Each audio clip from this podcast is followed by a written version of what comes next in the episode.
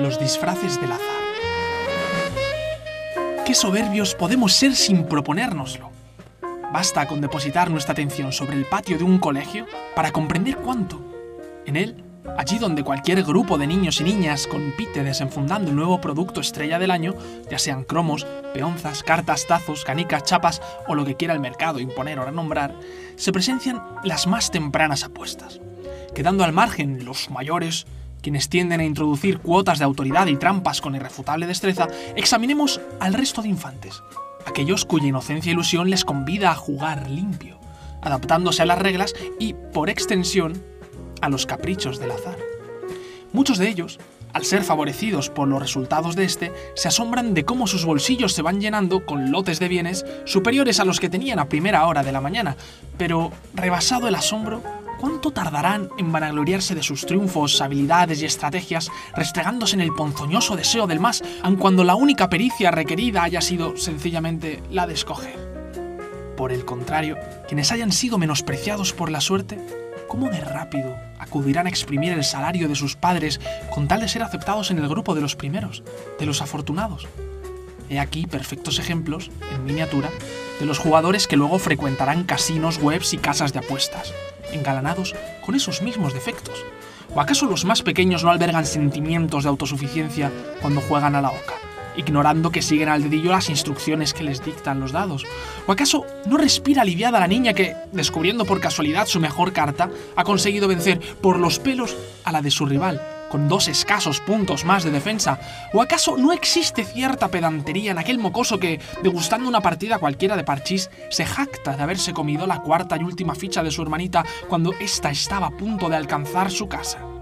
Insisto, qué soberbios podemos ser sin proponérnoslo.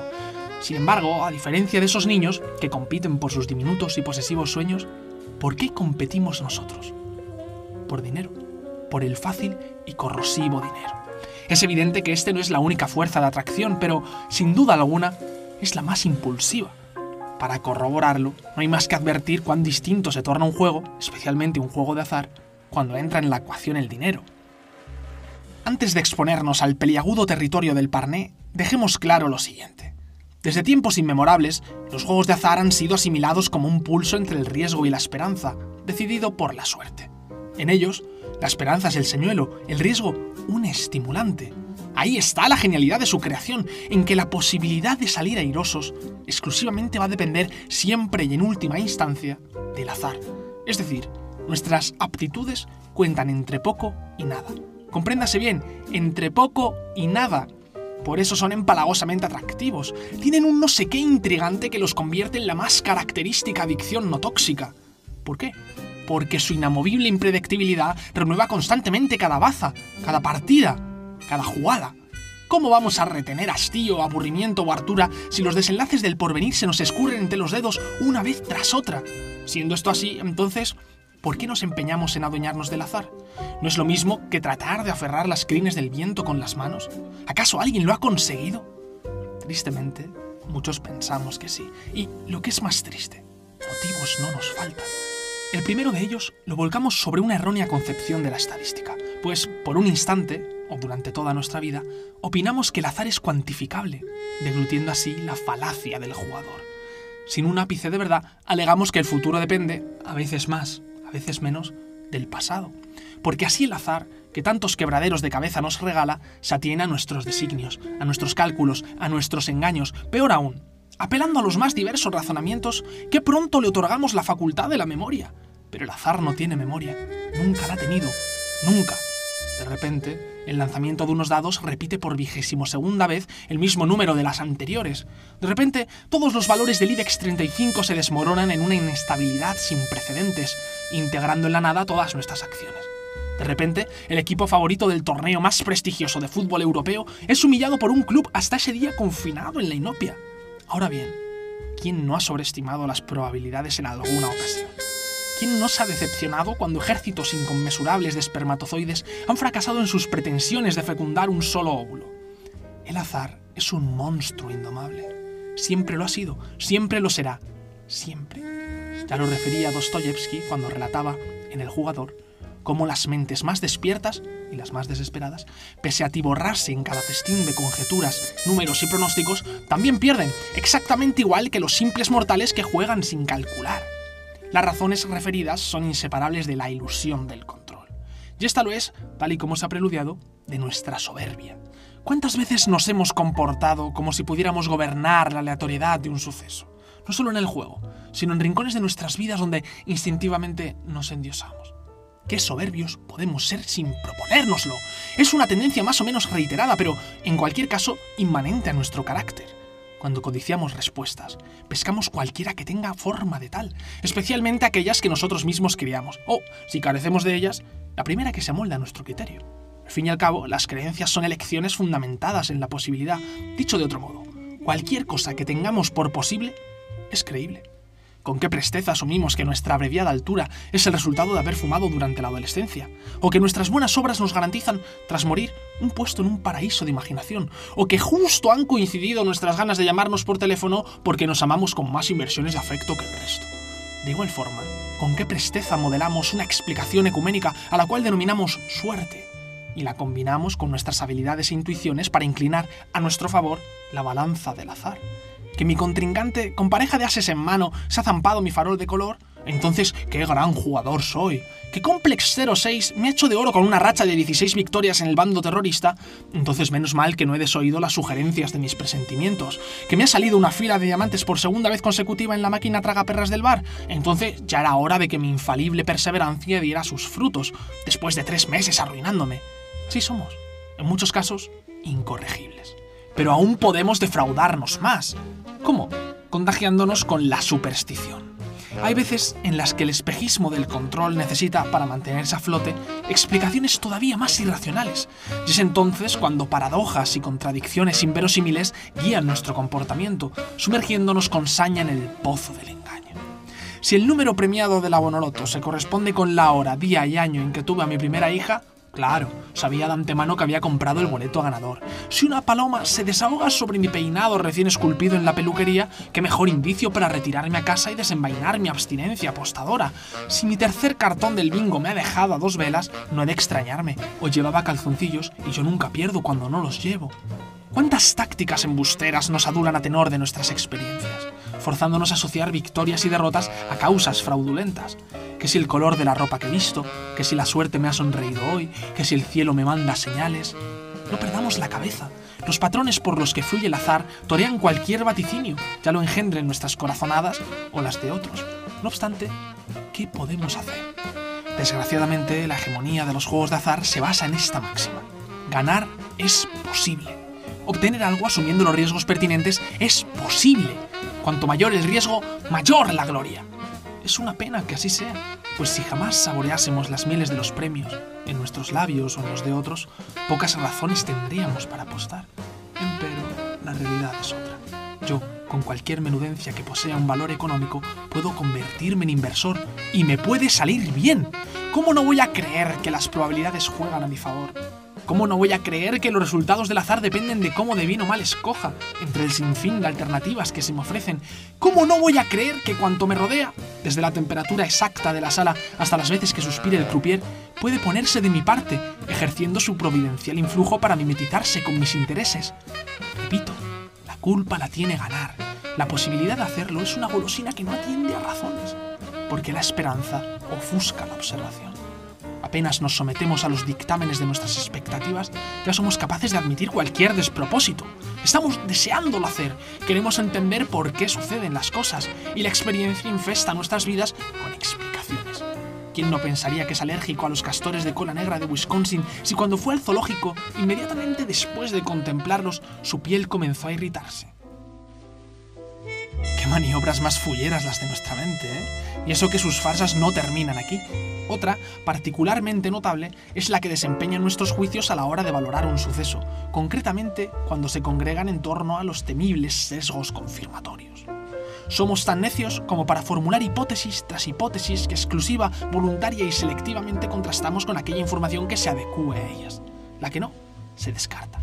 Por ejemplo, si cada vez que yo viajo en transporte público observo que hay un número significativamente mayor de mujeres, ¿por qué no voy a afirmar, cual si fuera un titular irrebatible, que las mujeres se desplazan más en tren que los hombres? O que las mujeres sienten predilección por los medios de transporte autónomos, mientras que los hombres prefieren estar al volante. O que las mujeres encerradas entre los muros de vagones como este padecen las lacras de nuestra sociedad machista, condenadas a vagar sin más rumbo que el que les imponga el conductor. Ya puestos, incluso me aventuraré a sostener que la desproporción entre mujeres y hombres no hace más que acentuarse, para lo cual defenderé una política que promueva, con el fin de compensar semejante desigualdad, una tasa de natalidad sobresalientemente varonil. Salta a la vista, o debería, la cantidad de disparates, cada cual mayor, que podemos hilar en base a esa nimia experiencia. Eso sí, todos posibles, aunque por otra parte Llevándolo al terreno de los juegos de azar, si esta tarde en la ruleta hubiese predominado una frecuencia de 12 números rojos por cada 18 tiradas, enseguida se nos habría grabado a fuego que, hasta el cierre de la casa de apuestas, hoy tendríamos dos tercios de posibilidades de acertar apostando a dicho color, y, para mal de muchos, nos lo creeríamos. De hecho, pudiera personarse otro engaño más. Si el azar respaldara nuestras estimaciones, entonces cabría que pensásemos que el mérito de obtener un bote como ese no ha sido más que nuestro y de nuestra acertada elección. En cambio, de no ser así, pues nuestra sagaz apuesta ha errado el tiro, ¿a quién echaríamos la culpa? sin dudarlo, a factores externos a nosotros. La ruleta se ha movido más de la cuenta. La presión de depositar tanto dinero a los pares me ha impedido tomar una decisión más prudente. Si hubiera sabido que el cero no había aparecido en toda la jornada, no habría vacilado a la hora de poner todo mi dinero en él. Excusas, burdas excusas, y aún tendríamos espacio en nuestra cabeza para añadir dos equívocos más a la colección, de modo que alcanzásemos las cotas más altas de nuestra estupidez. ¿Cuál es? Por un lado, el de A medir nuestro éxito considerando únicamente cuánto ganamos, y no las alarmantes cifras que revelan cuánto hemos perdido ya. Por otro, el de B, comparar lo que podemos ganar o perder adosándonos desesperadamente a un punto de referencia. Respecto al primero, ¿tan efímeras e insustanciales son las pérdidas? Entonces, ¿por qué olvidamos nuestros fracasos pasados con tanta celeridad? De acuerdo, puede que hayamos obtenido un premio de miles de euros. ¿Y qué hay de las decenas de miles que habíamos liquidado hasta la fecha en nuestros sucesivos encuentros con la banca? ¿Ahora nada significan para nosotros? ¿No nos comprometimos a dejar de apostar si volvíamos a perder? En relación al segundo, si salimos victoriosos de un enfrentamiento con el azar, ¿por qué diantres seguimos jugando, cegados por un optimismo orientado a acumular más y más ganancias? Si, a la inversa, degustamos el amargor del fracaso, ¿por qué continuamos apostando con el afán de recuperar lo perdido? Tanto una como otra son opciones que desencadenan acciones sustancialmente kamikazes. Ambas nos empujarían a un suicidio económico y personal del que solo podrá salvarnos una suerte caritativa y no desertora. Una suerte que, hay que reconocer, no tiene la costumbre de acudir a nuestro rescate. Y ya, para colmo, como nos armemos de impaciencia, como pretendamos ser multimillonarios en el acto, al instante, de inmediato, bienvenidas y cometidas sean las mayores negligencias y estupideces. Sirvan todos estos paradigmas de nuestra desacertada forma de proceder en el juego para desengañarnos de una vez por todas. No existen las apuestas seguras. Defender lo contrario equivaldría a defender que las empresas hacinadas en el sector del derroche velan por el bienestar de sus clientes. En otro mundo, quizás, no en este. Ya hemos desglosado cómo de mal jugamos. Adentrémonos ahora en por qué, sabiéndolo o no, nos encanta hacerlo. Párrafos antes afirmábamos, en un consenso aprobado por mí, que el dinero es la fuerza, o al menos una de ellas, que nos impele a competir por la voluble mano del azar. Será este nuestro punto de partida. ¿Qué puede tener de sugestivo el dinero, y más el dinero fácil, para que anhelemos con tanto ahínco obtenerlo mediante apuestas? No es difícil responderse. El dinero nos exhorta a colonizar nuestro futuro. ¿Qué quiere decir esto? En consonancia al pensamiento de Anthony Giddens, quiere decir que, subidos al escenario del juego, analizamos, calculamos, imaginamos y finalmente actuamos para construir nuestra propia biografía. Una biografía teñida por las comodidades de la buena aventura. O sea, ante la sola posibilidad de cosechar dinero, nuestras vidas se impregnan con aires de grandeza, inoculadas por la fantasía y por el riesgo. Pero el riesgo no es amenaza ni peligro, sino índice de la calidad de esa acción, de esa apuesta y por tanto consecuencia de nuestra capacidad de elegir, ya que en el universo del juego cada elección nos empodera, haciéndonos partícipes de la entelequia de ganar. Cuanto más riesgo, mejor. Mayores serán nuestras ingenuas ambiciones. A fin de cuentas, ¿A quién no le seduce la idea de poder hacer una fortuna en un abrir y cerrar de ojos, sin trabajar? Tenemos la certeza de que con dinero nos convertiremos en otras personas, que algo cambiará. Allí donde se mueven grandes cantidades monetarias, podemos canjear nuestra situación social en pocas horas, en minutos incluso. Es más, ni siquiera es necesario ganar. Tanto como se prolongue la euforia del juego, nos comportaremos, sentiremos y pensaremos como si ya fuésemos acaudalados magnates, adelantándonos a los acontecimientos. La confianza en la probabilidad alentará nuestros deseos de gloria, nos invadirá esa incongruente seguridad y apostaremos. Un billete de lotería o un olín. ¿Qué más da? Estamos a punto de ganar. Apostemos entonces. Apostemos. Podríamos renacer. Podríamos exhibir un nuevo yo en las galerías valorativas de los demás. Nos admirarían. El mundo entero celebraría nuestra suerte. Una vida completamente virgen por delante. Un porvenir inédito. Solamente hay un problema con independencia del resultado. Ganemos o perdamos, habremos sido vencidos. Pero el dinero casi no lo es todo. Dentro del kit de razones para jugar o apostar, podemos toparnos con otras. Una de ellas, estrechamente subordinada al amor propio y a la ilusión del control, tiene que ver con la ostentación de habilidades, con la satisfacción que se desprende del dominio de un juego azaroso. Ya hemos señalado que dominar la aleatoriedad es una pretensión tan desmedida como utópica. Nadie es experto en el azar. Aún así, no es tan raro haber oído hablar de esos nómadas que recorren diversos hábitats apostativos únicamente para poner a prueba cuánto saben de tal o cual juego. O cómo de fácil, de acuerdo a sus razonados peritajes, les resultaría ganar si se tomasen las molestias de intentarlo, después de haberse documentado en la materia con tanta exhaustividad. Más que jugadores son pavos reales, individuos rebozados en su propio ego, fantoches dispuestos a hacer alarde de sus conocimientos, teorías y técnicas, auxiliando a cualquier oído hábito de consejos. Les daría igual ganar o perder con tal de tener bien alimentada su arrogancia. En sintonía con ellos, pero en un nivel muchísimo más modesto y despreocupado, estarían quienes juegan por diversión, como forma de ocio. ¿O acaso no podemos apostar con el sencillo pretexto de que nos gusta, de que nos lo pasamos bien? Este móvil de nuestro dinero se infiere sin el menor atisbo de duda de nuestra sed de victoria. El azar, cuando se somete a las reglas de un juego, despierta nuestra excitación con su cóctel de esperanza y riesgo. Las apuestas se vuelven emocionantes. Sudamos adrenalina. Hemos asumido el rol del jugador con tanta vehemencia que cada golpe de suerte, cuando duele y cuando alivia, se transforma en placer. La mismísima incertidumbre nos mantiene en vilo. ¿Qué será de lo apostado? ¿Ganaremos? Entre tanto, disfrutamos unos demasiado relajados, otros con demasiada tensión, sin poder albergar ningún pensamiento que se escape de los confines de la pantalla, del tablero, del panel. Diría más, hay quienes están dispuestos a pagar, desde fortunas hasta calderilla insustancial, por el mero hecho de degustar esa experiencia. La ludopatía entraría en juego cuando no puedes parar de degustarla. Y no menospreciemos los condicionantes culturales. Apostar es convencionalmente tenido como guay, cool, del mismo modo que lo es hacer puenting o bucear a varios metros de profundidad. Esto sucede porque, por lo general, cualquier actividad que conlleve un riesgo despierta nuestra admiración hacia aquellos que lo asuman, ya lo hagan por temeridad, vocación, valentía o locura. Si lo hacen por estupidez, no serán admirados. Nadie admira probatoriamente a los estúpidos. Por esa misma regla, podríamos llegar a apostar en balde para tallar una imagen distinta de nosotros mismos, para desafiarnos, para testar nuestros límites, para hacernos los gallitos, de no haberse normalizado y allanado el acceso a estos pozos de los deseos a causa de la incipiente aceptación social de los juegos de azar, quién sabe. Hoy por hoy, sin embargo, la industria del juego es un fenómeno de entretenimiento masivo, siendo edulcorado con tanta minuciosidad por los gobiernos, por la publicidad y por el arte, ¿quién no querría formar parte de él? Asimismo, no deja de ser llamativo que, conforme nuestra edad digiere años, preferimos jugar solos. Jugamos para nosotros. Si esta actitud atañe a nuestras manías, a nuestras preferencias o al rechazo que implica que se transparente nuestra afición o vicio en los ojos de los demás, es algo que quizás nunca sabremos del todo. De hecho, tampoco debería sorprendernos que muchos jugadores y ludópatas en gestación se refugien desesperadamente en el juego, deseando evadirse, teniéndolo como vía de escape, como oasis de la exasperación, anclándose, a falta de mejores alternativas, referencias ejemplos, entre otras posibles causas, en la ludodependencia. Conociendo nuestros modos de juego, así como nuestras razones para jugar, ya va siendo hora de mojarnos con una opinión. En primer lugar, quiero pensar que la mayoría de los jugadores no desarrolla la ludopatía.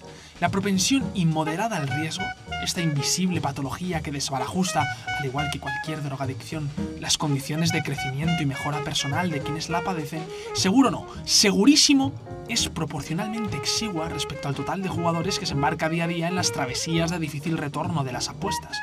Pero de ahí a negar que muchos de los seguidores del azar compartan algunos de los síntomas y comportamientos propios de este trastorno, hay un paso que no seré yo quien lo dé. No nos asustemos, es normal que así sea. ¿Cómo no vamos a ser propensos a apostar si constantemente estamos siendo asediados con la suculenta variedad de premios que podríamos obtener en cada juego?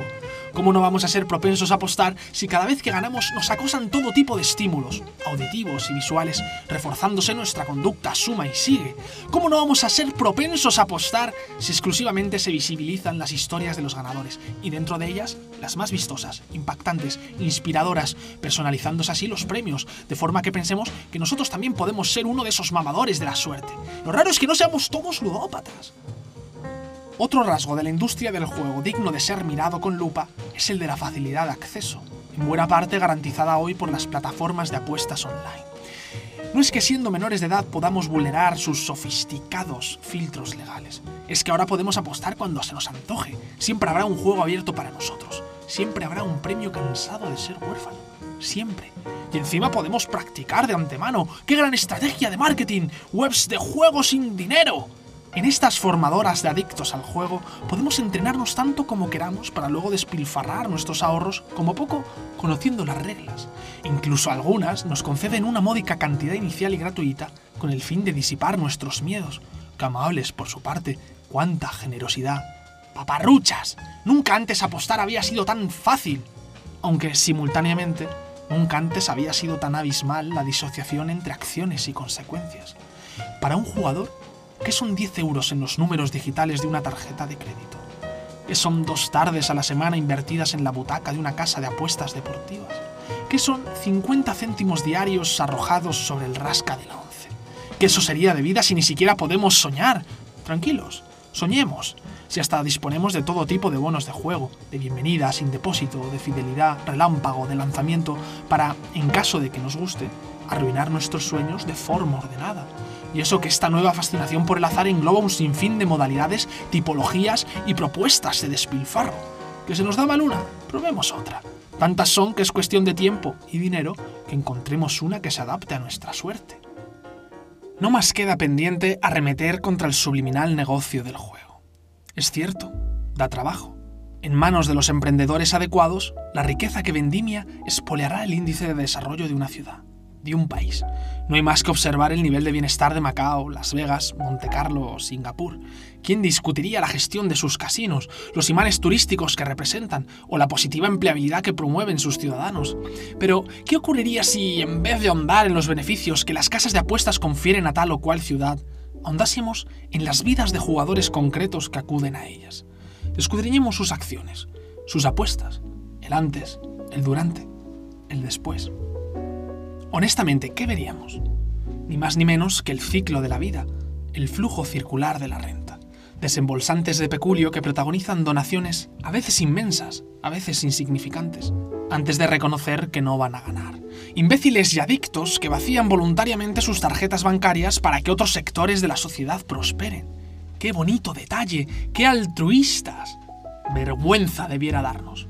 Vergüenza por tolerar lucrarnos a costa de sus errores. Mas, ¿qué opciones tenemos? Dos, autorizar la corrupción del individuo o desautorizarla. ¿Y legalizamos entonces el juego? ¿Ponemos fin al cumpleaños de los mil euros, a los botes acumulables, a los sorteos de millonadas? ¿Cerramos locales explotadores? ¿Censuramos los ganchos publicitarios? ¿Clausuramos páginas web? Menuda disyuntiva. ¿Y todo para qué? ¿Para proteger a los jugadores vulnerables? No parece propio de una sociedad civilizada, defensora de los derechos humanos, de la libertad de expresión, impedir que cualquiera de sus ciudadanos pueda decidir voluntariamente echar a perder su vida. Sería como querer prohibir el suicidio. ¡Qué tiranía! Si alguien desea acatar el más allá o hacer dádivas macroscópicas a las casas de apuestas, es libre, plenamente libre, para hacerlo. Ese es el espíritu del progreso. ¿Conformes? No del todo. Está bien. Entonces vamos a probar planes y medidas de prevención para evitar que eso mismo acontezca, para mitigar los efectos negativos de los juegos de azar, sensibilizando y concienciando a la población. Os ofrecemos el juego responsable, no problemático. ¿Hay dinero sobre la mesa? Sí, pero ahora, a diferencia de antes, el jugador tiene cabeza. Ah, sí, ¿desde cuándo? ¿Desde cuándo alguien con dinero en mano y posibilidad de tener más sin hacer nada ha tenido cabeza? Preciosa idea, pero que no nos la cuelen. El juego responsable es una mentira tan grande como el consumo responsable, un concepto carente en la práctica del debido peso. ¿Qué es jugar responsablemente? no apostar más de lo que nos podemos permitir, saber parar a tiempo, estar con los pies en la tierra en todo momento. Por favor, teorías, vanas teorías. El único juego responsable es aquel en el que no se apuesta, pero si no se apuesta, se pierde el encanto del juego. Y si éste pierde su encanto, ¿quién jugaría a él? Volvemos a lo de antes. ¿Lo prohibimos? La historia de la humanidad ha demostrado que esa no es una proposición tan descabellada, y no sería la primera vez que se aplica ni la última. Recordemos que los juegos de azar siguen etiquetados como ilegales en algunos países, con sus excepciones y condiciones. De todos modos, no nos precipitemos. En el devenir de las contradicciones, de los dilemas que las sociedades no saben cómo resolver, cualquier decisión, cualquier posicionamiento suscitará detractores. Sea. Pero eso no quiere decir que no se vaya a cuestionar la decisión tomada, la posición escogida. Cuestionémosla. ¿Acaso no conocemos el dicho de que el casino no pierde? pues solo te presta dinero para que en un futuro se lo devuelvas. ¿Y si diésemos la vuelta a la tortilla? ¿Y si contemplásemos a esos mismos apostadores con las lentes de las empresas que se nutren a expensas de sus limosnas? ¿Qué son ellos para ellas? Clientes, si pretendemos ser objetivos. Prisioneros, si nos dejamos llevar por impulsos preñados de subjetividad. Víctimas, si los vemos con la mirada de la realidad. Dostoyevsky, en su novela antes citada, confesaba que los latrocinios más vulgares se cometen ahí, en torno a las mesas de juego. Son hurtos consentidos, robos azar en mano que debieran ser, si no penalizados, por lo menos indemnizados. Pero no, no hay nada que hacer. El cliente, el prisionero, la víctima, el jugador, aceptando las reglas, legitimando el juego con su apuesta, los licencia. Para entonces ya es tarde, siempre tarde con lo cual disfruten de su inmunidad estos espacios de riesgo institucionalizados. Si total, hasta los gobiernos sacan tajada con ellos, escudándose en el azar, haciendo lícito que los pececillos más débiles y más ilusos muerdan el anzuelo de la suerte, fortalecen otro de los pilares en los que sustentar sus sistemas políticos. Todo sea por el bien común, ¿no? Pues no, Ojalá llegue el día en que negocios tan rentables y redondos como casinos y casas de apuestas, privatizadas o tuteladas por el Estado, o bien en su modalidad presencial o bien online, rindan cuentas ante cada infeliz que se deslizó en sus garras, fantaseando con tener y ser más de lo que tenía y era. Hagamos justicia, que ser idiota, humano, digamos, no sea excusa para que se aprovechen de nosotros, ni hoy ni nunca.